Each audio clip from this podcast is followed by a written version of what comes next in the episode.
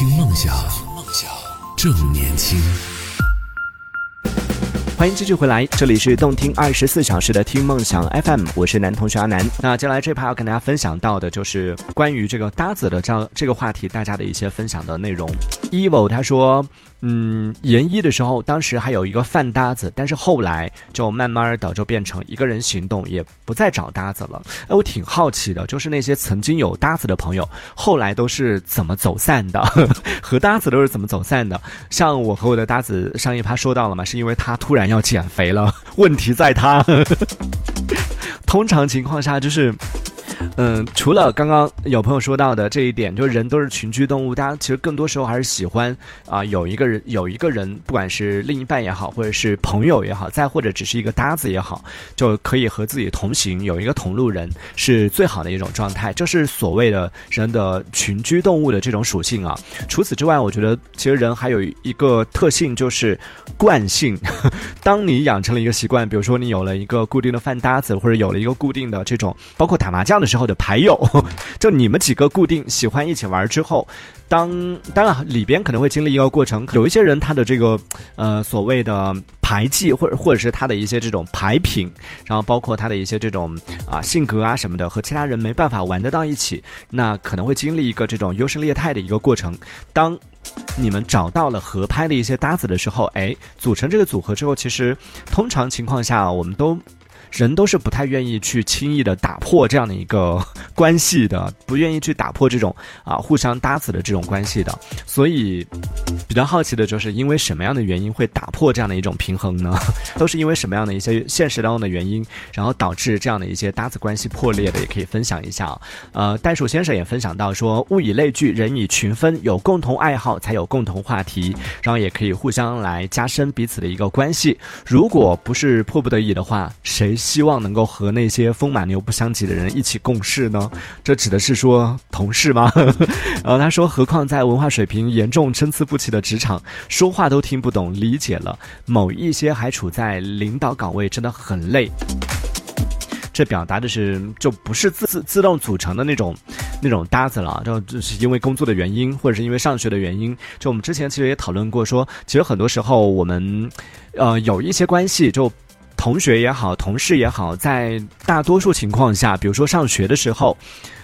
你上哪个学校，然后你进哪个班？其实大多数时候你是没得选的。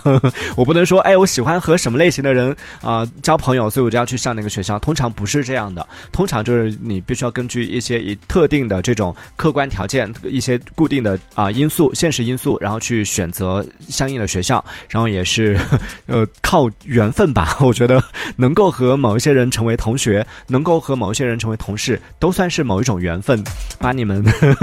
撮合到了一起，就是说的呃感性一点是缘分，说的理性一点呢，它就是随机的，这都随机安排的，你没得选的。那在随机随机的过程里边，你只能在嗯没得选的情况下去试着去做一些选择，或者是试着去做一些自己的啊甄别，然后看哪一些人能够成为你的朋友，哪一些人能够和你有共同话题，然后从这些嗯迫不得已走到一起的人群当中去找出那些你还比较愿意成为朋友的人，试着和他们啊发展一下，看看能不能成为朋友。如果比较幸运的话，说不定还能成为自己的另一半，对不对？很。多和同学谈恋爱的，和这个同事谈恋爱的，然后最后走组成家庭的这种情况也不少见，也是这样的一种算是奇妙的缘分吧。Molly 也分享到，他说有啊，我有旅行搭子，有饭搭子，其他的暂时还没有，已经很好了。奥德斯奥德修斯这位朋友分享到，他说我的饭搭子刚离职，正处于难过的这个阶段，那比我的饭搭子还严重。我的饭搭子虽然说最近减肥，但是我相信有一天，我现在不断的每一次见到他，我都说你真的已经太瘦了，不要再减了。言下之意就是你哪天才能跟我一起吃饭啊？好希望，好希望可以回到。到我们曾经快乐的这个可以聚餐的时光。我之前在节目当中也跟大家分享过嘛，我生活里边其实算是一个，我不会把钱花在穿衣打扮上，也不会去买各种各样的一些啊什么奢侈品啊、名牌啊什么，包括玩游戏啊什么的这些，我都不感兴趣。我在生活里面最舍得花钱的就吃，原因一个是因为好吃，另外一个当然最重要的就是和朋友一起，因为大多数吃，你说一个人点外卖的时候，其实也吃不了多少。那很多时候花钱都是因为和朋友一起有聚会啊，有这样的一些和能够吃到一起的人，然后和别人一起分享美食的过程，大家一起在这个美食当中享受、去交流、去交谈的这个过程，我觉得是最快乐的一个时光。所以。我更愿意就是在吃方面去花一些钱，呃，陈明他说到说以前的同学情、战友情这样深厚的友情，不是现在所谓的社交这种搭子社交那么那么来的简单。嗯，对，就相对来说，以前的这种朋友的关系，其实我我们都说，不要说同学情或者战友情了。今天我们一直在强调，就是说，其实搭子它只是一种，我觉得算是一种临时的关系吧。就当你的朋友没空的时候，当你那些就是呃比较深厚的友情，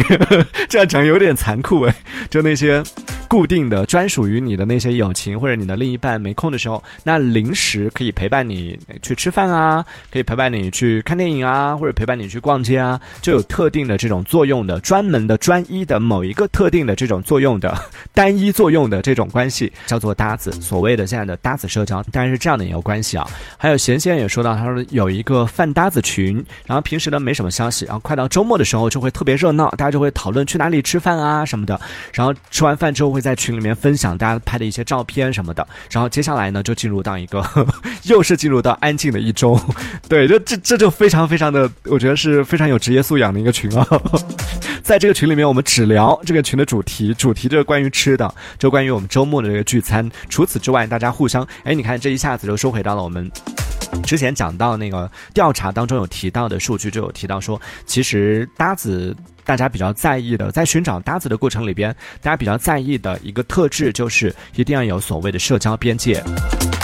呃，雅各布他说，作为深度社恐的人来说，其实对搭子的概念还是比较弱的。除了朋友之外呢，其实我都是比较宁愿定位为陌生人或者是仅仅认识的人。至于做事情的话，如果和朋友以外的人去一起去做某一件事情，会多少会觉得有点别扭，倒不如自己一个人来的比较舒服。对我也是，我也是社恐，所以我其实是能懂你你说的那个，就比如说像吃饭这件事情，其实无所谓的这个饭搭子，我觉得。呃，我跟他其实已经算是朋友了，然后我才能和他成为饭搭子。就我的搭子都是来自于朋友，不然的话，如果不是朋友的话，如果没有那么熟的话，你说，虽然我现在，哎，我这个饭搭子临时他最近要减肥，那我重新去找一个人组一个饭搭子可以吗？嗯，通常情况下放在别人身上可能是可以的，但是我不太行的，就是我是一个社恐的人，你让我跟随便一个人去吃饭的话。我会特别难，还不如一个人点外卖，所以我懂你。还有风雨，他说我就是一一个。不能没有搭子的人，他说我可以没有爱情，但是不能没有搭子。走走停停也分享到说搭什么搭，我根本就不想和陌生人说话，也是社恐吗？有甜味儿说做啥事儿都想呃都想要有人陪的这个想法，果然会随着年纪的增加而逐渐消失。一旦过了二十五岁之后，一个人做任何事情都变得理所当然了。搭子有呢，当然是很好；没有呢，其实也无所谓。三十而知天命，那么佛的吗？那在这一趴的节目当中，继续来跟大家分享到说一说当代青年的搭子社交这个话题，也希望大家可以来分享一下，说你生活当中有没有一些什么样的搭子？你在和你的搭子们在相处的过程里边，有没有一些什么特别的经验，或者说有没有一些特别的故事可以来分享的？也可以来讲一讲。可以在节目下方的评论区当中用文字的方式发送消息过来，和我们分享一下你和你的搭子之间的故事。冯轩分享到，他说我的饭搭子也是明天要离职了。然后之后要另外找人了，好渣！我感觉这个 这个时候不是应该说好难过、好舍不得这一类的吗？已经开始做后面的打算了吗？我觉得我要是你的饭搭子的话，我还没走，明天我才走，你已经开始在想别人了，心里面多少还是有点难过的。Q B 也分享到，他说在我们四川呢，一般只有在打牌的时候缺人的时候才会提起搭子这个词儿，到了网上，没想到现在这个词儿已经运用的如此广泛了，但是也是很准确的。李广也说到，他说啊，搭子社交其实是不是独生子女成年之后的？孤独感所致呢？因为大家可能都是习惯了一个人，在这样的一个状态下，就常常会陷入到一种孤独的一种状态，就希望可以找一个人陪自己一起。我不太确定哎，就我身边那些不是独生子女的朋友，他们好像也挺需要搭子的，因为好像虽然自己有一个从小一起长大的兄弟姐妹，就有一些事情可以跟他们分享，但是他们也不会一直陪在你的身边，对不对？大家也有自己的一些生活，所以其实，在你吃饭的时候，在你工作的时候，在你做某一些自己。兴趣爱好的时候，你可能还是需要找到一些就和自己有共同的这种志趣相投的一些朋友，所以其实也是需要。我觉得不只是独生子女，就所有人可能都会有这样的一些时刻，甚至呃，哪怕是独生子子女，有一些人其实他也不会有这种孤独感，甚至他挺享受这种孤独感的。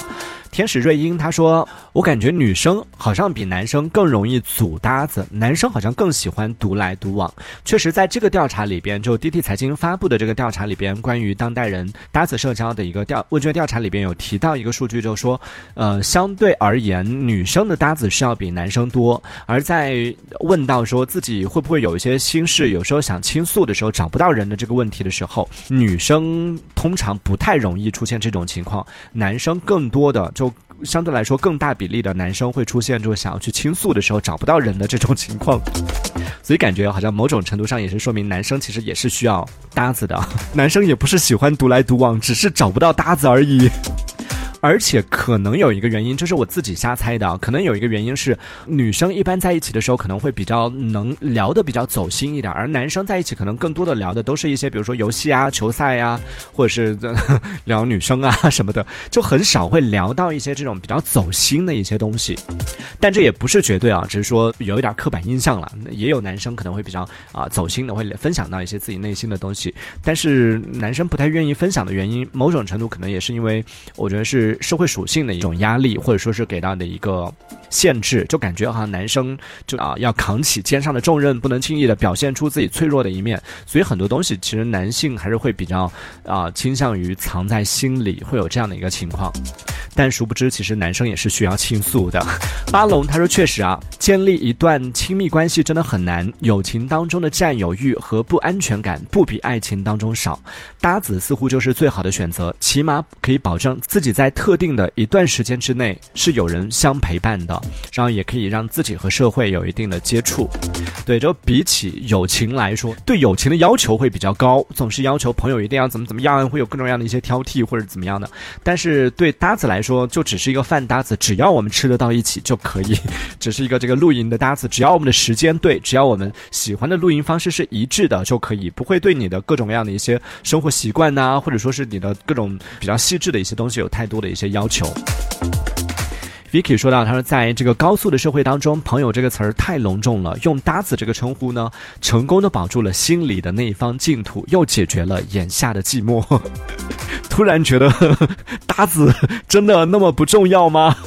没有没有，搭搭子也是很重要的。我们今天讲到是关于搭子社交这个事情。搭子社交虽然说解决了我们一时的所谓的友情空缺，但是还是要提醒大家，在寻找搭子的这个过程里边，因为我们在上一派说到了嘛，这个调查里面也提到了啊，现在很多人寻找搭子其实是通过各种各样的途径，其中也包括了线上社交，通过一些社社交平台，通过一些 A P P 或者是一些各种各样的一些网络上的一些这种啊社交媒体啊什么的去结交朋友。在这个过程里边啊，会遇到。一些你不太了解的、不太熟悉的人，所以当要和这样的一些陌生人奔现的时候，当你们要一起在现实当中去，比如说在网上结交的一些一起去玩飞盘的朋友，一起去露营的朋友，以前从来没有见过，然后从来不认识，然后来到现实生活当中，包括我们上一趴提到的，在呃社交平台上经常看到那种一起约拍的，约着去野外摄影啊、去拍照啊这些朋友，我觉得这些都要特别小心。虽然这是当代年轻人的一种社交方方式。是大家都在用的一种方式，但也不代表说是绝对的安全的，里边也是存在一些这种坏人或者说是一些骗子的，所以也是要今天在做这个主题的时候呢，也要友情提醒大家，在进行这种所谓的搭子社交的过程里边，寻找搭子的过程里边，特别是寻找陌生人搭子的过程里边，一定要多留一个心眼儿，一定要注意个人安全，也是很重要的。好，那关于搭子社交的这样的一个话题呢，我们就聊到这里了。也非常感谢各位朋友的守候收听，这里是动听二十四小时的听梦想 FM，我是男同学阿南，拜拜。听梦想，正年轻，正年轻，这里是听梦想 FM，听梦想，正年轻。